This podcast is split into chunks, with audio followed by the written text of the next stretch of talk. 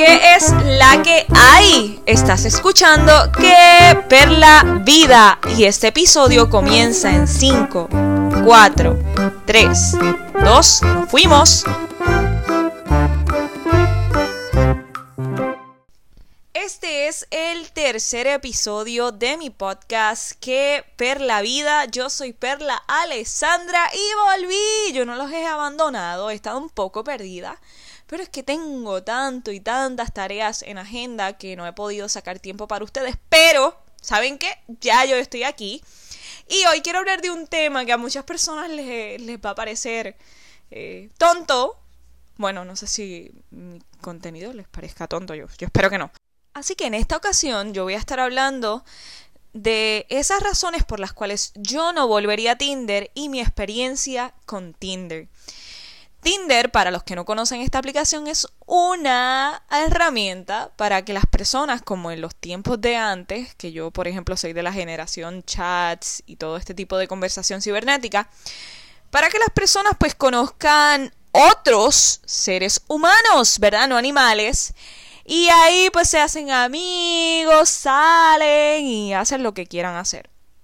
Y yo, yo en Tinder experimenté, wow, desde que yo creo que estrenó en Puerto Rico.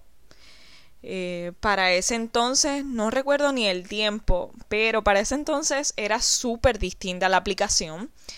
Ahí lo más que había era, no eran personas de Puerto Rico, mucho, mucho turista.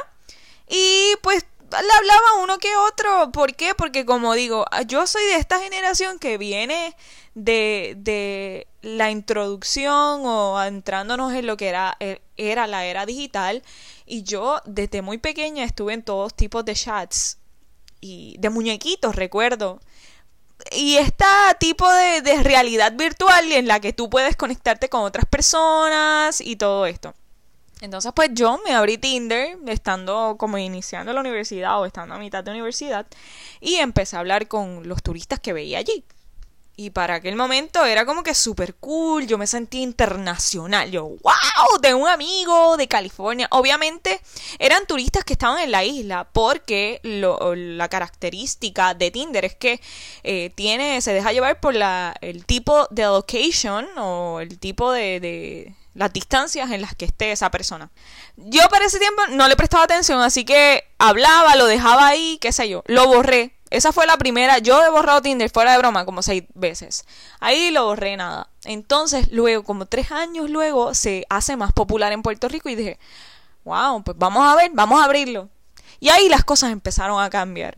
Porque me estaba gustando la aplicación. Era como que, wow, este muchacho es súper guapo. E hicimos match.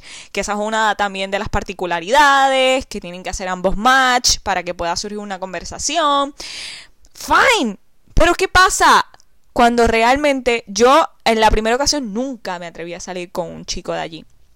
O sea, yo soy una persona súper miedosa, además de que estoy bien consciente de todo lo que sucede, yo no conozco a esa persona.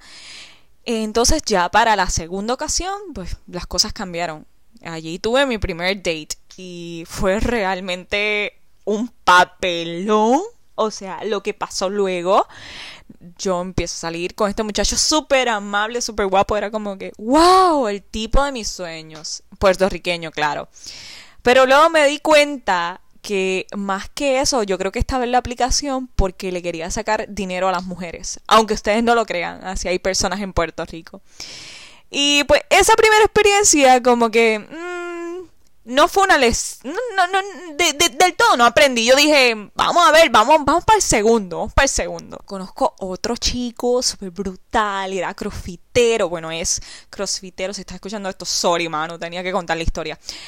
Eh, todo cool, pero ¡eh! Viene el frenazo. ¿Por qué? Porque lo que se tiende a decir de esta aplicación es solamente para que las personas se vean y pues tengan sexo. Yo no soy de esa mentalidad, sinceramente yo no juego con eso, no brego. Y fue como que de la primera, como eh, mano, tú no me conoces, me conoces en un chat cibernético, o sea, es una comunicación escrita, tú no sabes si se malinterpreta esto o lo otro.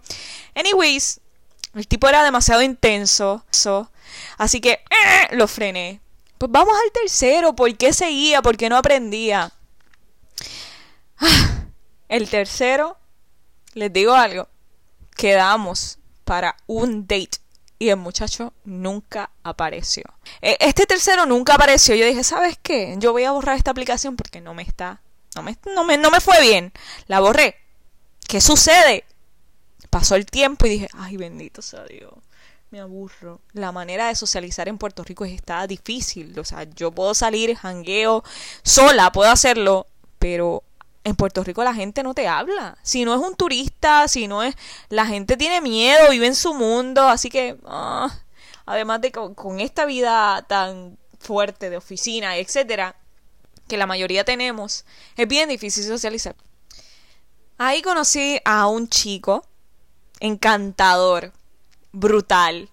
Salimos, amigos, fine, todo chévere, ta ta ta ta nos fuimos conociendo, pero después como que todo se confundió. Porque yo no sé si era militar, y perdonen si los militares están escuchando esto, pero de una, ese muchacho quería como que yo me fuera a vivir con él. Como que, loco, ¿qué te pasa? Yo no te conozco. Y yo, ok, para frenarlo fue difícil, porque no era solamente borrar la aplicación, tienes que borrar a la persona de tus contactos, tienes que decirle, mira mano, bájale 5. Eh, yo logré romper eso, Em, luego, un año después, después de que borré Tinder dos veces más, me lo vuelvo a encontrar en la, en la aplicación y me escribe como si nada, hey, tanto tiempo. Y yo como que, oh my god, este stalker, este tipo, ¿qué le pasa? Anyways, borré otra vez la aplicación. Yo no volvería a Tinder. Es por el tipo de persona que está cada vez más escondiéndose con perfiles falsos. Hay mucha gente mentirosa en lo que es Tinder. He visto fotos, de hecho, de figuras públicas que se, los hombres, por lo menos no sé si son mujeres, porque yo pongo eh, para mí la selección de hombres que estoy buscando hombres, eh, se hacen pasar por ellos, les cambian el nombre, te hacen una historia brutal y te engañan. Así que esa es otra de las razones también en cuestión de seguridad y partiendo de la idea de que esta isla, esta isla es sumamente machista, la noción machista habita en cada uno de nosotros. Me incluyo porque yo puedo ser feminista y abogar por los derechos de las mujeres, etcétera, y hay veces que tengo conductas, frases suelto machistas. Así que es bien difícil, imagínate, conectar con una persona, que pautemos, que demos a un sitio y qué sé yo, y no sé, le dé un arrebato y esa persona por yo no querer hacer esto, esto, me mate. Vamos, que posiblemente estás diciendo ahora, ay, pero qué exagerada ella. Pero no es exageración. O sea, la idea, esta noción de cómo se dice que la mujer debe ser en la sociedad, hace que algunas personas cometan estupideces y terminen matándonos solo por el hecho de ser mujeres. Así que esa es otra de las razones por la cual yo no volvería a Tinder y no fomentaría este tipo de aplicación. Asimismo, otra razón por la cual yo no volvería a Tinder, y es lamentable decir esto, es porque hoy día todo el contacto es cibernético. Y por contacto me, me refiero a que tú preguntas, mire, ¿y ustedes cómo se conocieron? Por Facebook, por Instagram, por Tinder. Cuando en otros tiempos era más, pues lo conocí, es de mi trabajo, no sé, estaba de salida, conocí a tal persona. No es romantizar tampoco la idea de que uno salga de jangueo a bailar o qué sé yo y te encuentres al amor de tu vida. No vamos a hablar de eso. Pero es bien triste que nosotros analicemos eso y veamos que todo hoy día se mueve en una realidad cibernética esa, ese mundo que se crea antes de verdaderamente verse las personas. Y uno empieza a creer todo lo que ve escrito, pero después se da cuenta de quién verdaderamente es esa persona. Otras razones por las cuales tampoco volvería a Tinder, y yo espero decir esto y no equivocarme y no abrirlo mañana porque me aburrí, es porque la bendita aplicación te baja la batería. O sea, tienen que tener el GPS siempre conectado. El GPS se presta para muchas más otras cosas en las aplicaciones y te va a bajar la batería. ¿De qué vale? Mira, para eso vete y sal, vete al 24, qué sé yo. Pero, ¿sabes lo que te baja la batería? Uno que a veces a mí, que se me vacía las gomas a cada rato, estar sin batería. No, de verdad que no. Bueno, y no es que esté hablando mal del todo esta aplicación, porque no es así, gente. Pero de cierta manera también la estoy fomentando. Pero hay que tener tanto cuidado en lo que uno a veces cree que es gracioso, que es divertido, que nos entretiene. porque detrás de todo esto hay mentes realmente dañadas. Así que yo no sé si a ti te ha ido bien, pues mira, cuéntame, envíame un mensaje, sí, mira, yo conocí el amor de mi vida, me casé, o no el amor de mi vida, pero conocí a gente súper cool de ahí. Envíamelo, déjame saber, pero por lo menos en mi experiencia no ha sido muy buena y espero no regresar a esa aplicación. Igual les invito a ustedes a que me sigan en mis redes sociales y estén pendientes a cuál es el próximo tema de mi podcast. Me encantaría traer un invitado e igual me encantaría que ustedes me digan qué temas quieren que hable de podemos hablar yo no quiero hablar de veganismo porque saben que soy vegana y ah espérenme, ya tengo mi canal de YouTube mejor hablemos de otras cosas más graciosas que estar en lo mismo en lo mismo pero igual si quieren consejos de fitness, lo que sea, yo estoy aquí. Así que gracias por escuchar este nuevo episodio y hasta la próxima.